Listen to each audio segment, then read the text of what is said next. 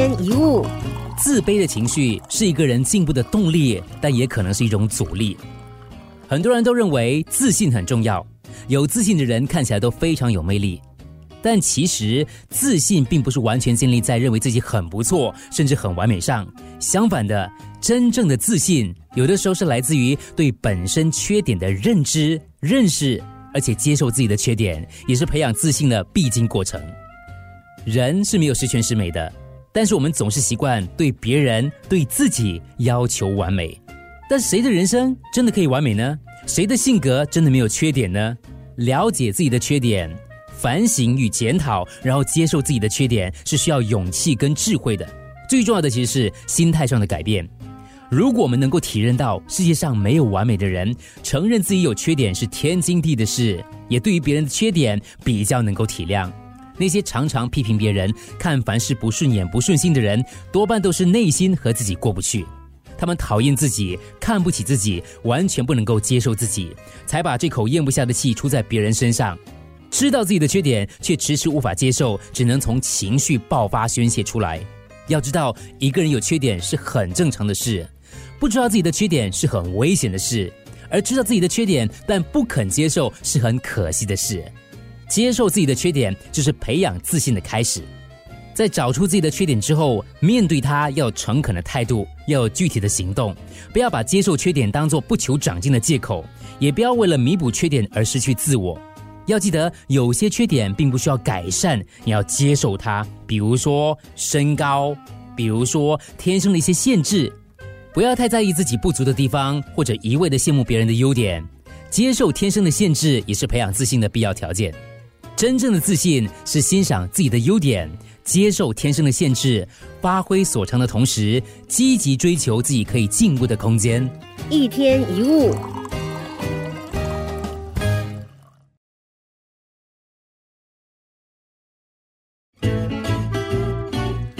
一天一物，不甘于平凡，却又觉得自己好像没什么特别，是一种既矛盾又懊恼的情绪。这常常发生在很多还没有找到自己定位的阶段。有一个年轻朋友就告诉过我：“我就是很平凡，没有任何的过人之处，怎么办呢？”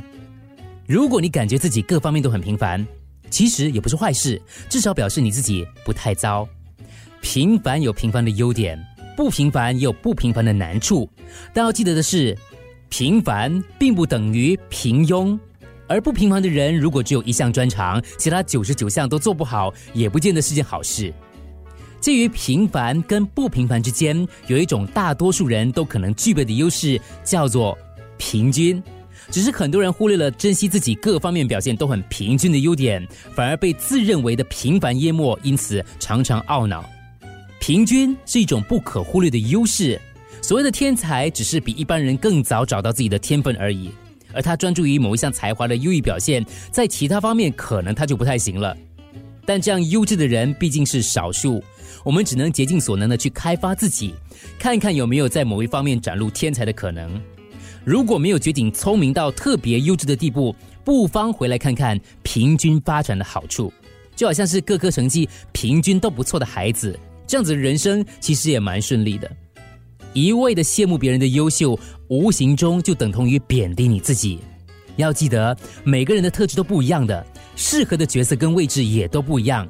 找到你自己最适合的位置，才能够过得更舒服，过得更安然。人生在世，各有不同角色，就好像花朵跟园丁一样，各擅其长。及早的认识自己，找到自己最适合发挥的项目，尽力去做，才能够了无遗憾。那你可能会问，要怎么样找出自己的特质跟优势呢？可以利用闲暇的时间，安排担任一些义工，从付出当中感受下你自己的特质，或者针对你的兴趣或专长去报名参加一些课程或比赛。只要耐心找到并认识自己的独特的地方，你就能够找到专属于你自己的舞台，在那里发光发热。一天一物，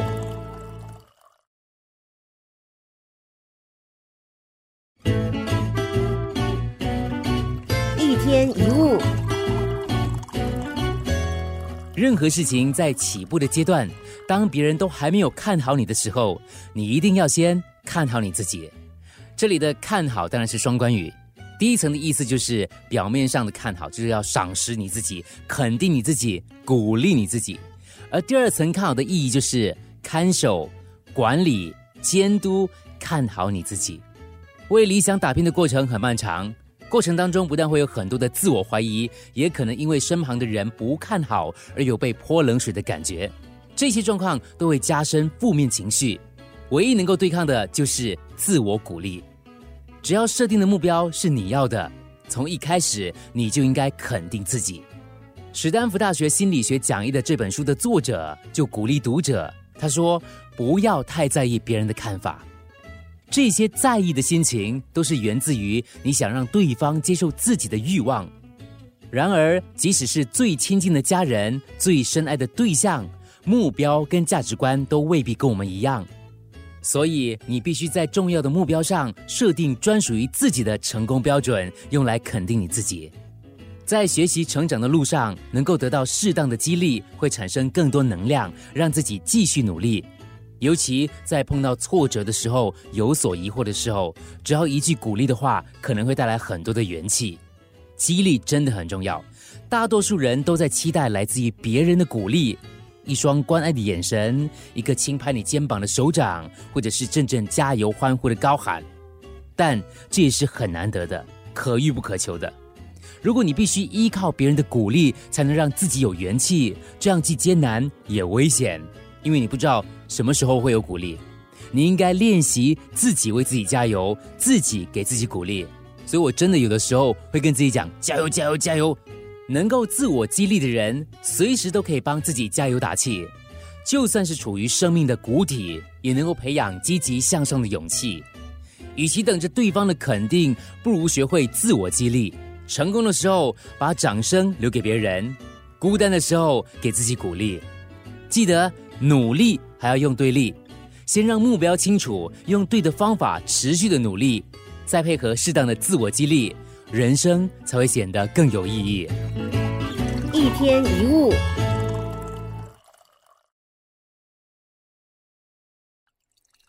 一天一物。想想，在你收到一个建议的时候，你最先说出口的是“可是”还是“但是”吗？当生命碰到瓶颈的时候，如果有缘分得到一些忠告，先不要急着说“可是”，应该要勇于尝试。至少给自己一个机会试试看，才有突破的可能。习惯沉溺在失败当中的人，不知不觉的就觉得放弃比努力容易，有这样的思维，从不为成功找方法，只会在失败当中累积更多的借口。人性的弱点之一就是贪图眼前的安逸，即使那是灰败、暗淡、完全看不到前景的角落，都还是一个习惯的老窝。一听到有人建议应该做出一点改变。即使只是小小的一步，我们都会不自觉的把忧虑放大十倍，甚至认为任何不确定的因素都有可能导致粉身碎骨。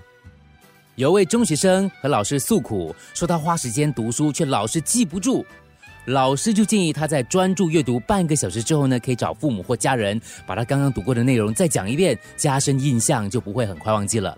可是中学生呢，还没有听完建议，就跟老师说：“老师，可是我父母都很忙，那你可以找同学一起做这样的练习啊。”可是我同学都不想理我。你看，任何建议都会被他的“可是”还有“但是”阻挡在门外。其实不只是孩子读书，社会新鲜人找工作，上班族想升迁，恋人或夫妻想改进两性沟通，就道理都一样的。如果想积极突破困境，找出适合自己的成功方法，需要的是多多尝试，而不是还没有努力去做就打退堂鼓的说。可是，但是，一天一物，记得试试看。当面对建议的时候，用勇于尝试来取代你口中的可是，还有但是。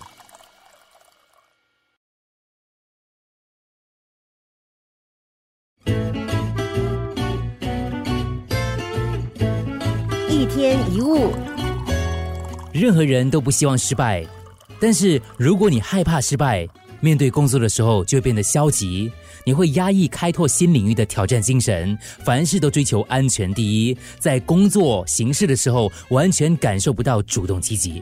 日本有一句俗语叫“敲敲石桥再过桥”，意思就是即使你遇到坚固的石桥，也要敲一敲，确认安全之后才走过去，代表谨慎小心。但是如果你敲了半天之后还不过桥，或者是觉得自己没有办法过桥，就未免太胆小、太没有出息了。即使已经如此的小心谨慎，还是可能会犯错的。于是为了害怕别人知道，就会拼命的掩饰，这是最糟糕的情况。如果犯小错的时候也要拼命掩饰，必定会犯下更大的错误。无论在任何场合，一旦失败，立刻坦诚认错是最好的解决方法。即使成功掩饰，顺利瞒天过海，但是还是无法改变失败的事实。所以，必须在哪里跌倒就在哪里站起来，要思考怎么样善后改进。当事者干脆承认错误的态度，有助于促进相关人员团结一致，共同解决问题。如果拼命掩饰，最后还是东窗事发，任何人都不会向这种人伸出援手。记得，即使失败，也不可能要你的命。这种态度并不是这个耍赖，而是必须用态度来面对问题。我们常说，本来无一物，人类双手空空降临人世，这是人类原本的样子，所以根本不需要执着于任何的事物。很多人不想失去目前的工作，不想失去目前的职位，也是一种执着。虽然一旦失去工作，就会面临能不能够养家糊口的问题，但是这种事等到实际遇到之后再考虑也不迟。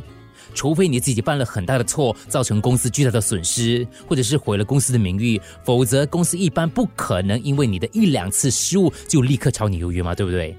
那即使你真的遭到解雇，也只是恢复原状，回到原点而已。每个人其实都具备了从零开始的能力。